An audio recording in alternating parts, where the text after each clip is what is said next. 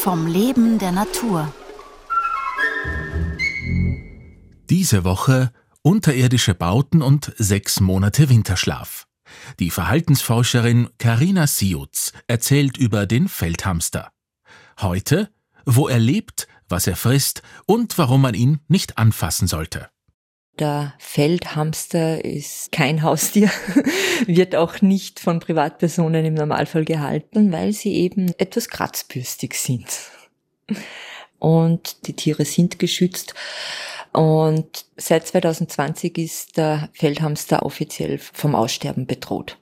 Feldhamster sind in etwa, ja, so 20 bis 25 Zentimeter groß. Also Männchen werden viel größer als Weibchen.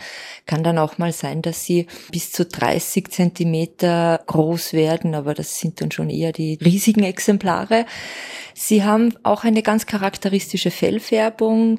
Der Rücken ist so braun und an den Seiten haben sie weiße Flecken und der Bauch ist in der Regel schwarz gefärbt. Die Theorie dahinter ist, wenn man die schwarze Unterseite des Hamsters betrachtet, dann soll das so aussehen wie das Maul eines Raubtiers und ein Rachen und dann die weißen Flecken eben die Zähne diese Annahme wird halt schon sehr oft belächelt oder mit ein bisschen Augenzwinkern dann halt weiter erzählt. Aber tatsächlich ist es so, wenn ein Hamster angegriffen wird, werfen sie sich tatsächlich auf den Rücken und präsentieren dann eben die Unterseite. Eigentlich eine schützenswerte Stelle, wo die ganzen Eingeweide liegen. Also so, aber eher eine Anekdote als sonst was. Und Feldhamster ernähren sich, es kommt etwas auf das Verbreitungsgebiet an. Also ursprünglich war der westlichste Verbreitungspunkt Frankreich. Der Rhein war hier die Grenze bis ähm, dann in den asiatischen Raum. Mittlerweile ist es aber so, dass vor allem in Westeuropa die Verbreitungen nur mehr punktuell sind. In Belgien und den Niederlanden sind sie praktisch verschwunden. In Österreich findet man sie nur im Osten, also im Burgenland, Niederösterreich und in Wien. Also in Wien leben sie hauptsächlich in den südlicheren Bezirken. Zehnter Bezirk wird oftmals auch die Hochburg der Feldhamster genannt. Also sehr stark verbreitet im zehnten, dann aber auch Teile des zwölften, im elften Bezirk und dann auch noch im 22. bzw. 23. Bezirk. Feldhamster legen unterirdische Baue an.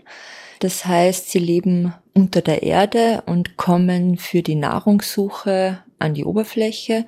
Normalerweise findet man Hamster eher auf landwirtschaftlich genutzten Flächen.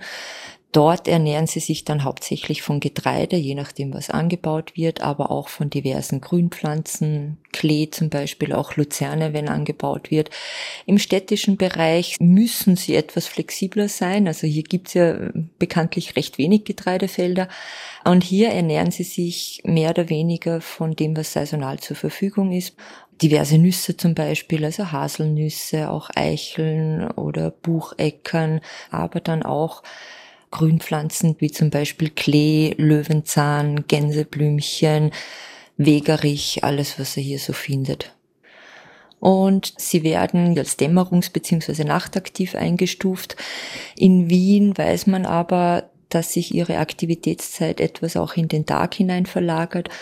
Also wenn man vor allem im zehnten Bezirk zum Beispiel in den äh, Martin Luther King Park geht oder auch in der Gegend um den Räumernplatz oder in den, früher zumindest im Volkspark, dann kann man, wenn man zur richtigen Uhrzeit unterwegs ist, also entweder ganz zeitig in der Früh oder am späten Nachmittag beziehungsweise am Abend, bevor es dunkel wird, kann man dann die Hamster tatsächlich beobachten.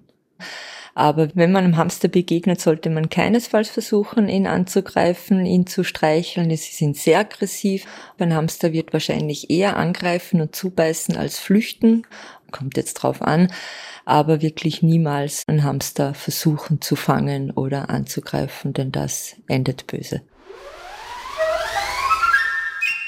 Morgen um fünf vor neun Forschung mit Vorsicht und Erdnussbutter.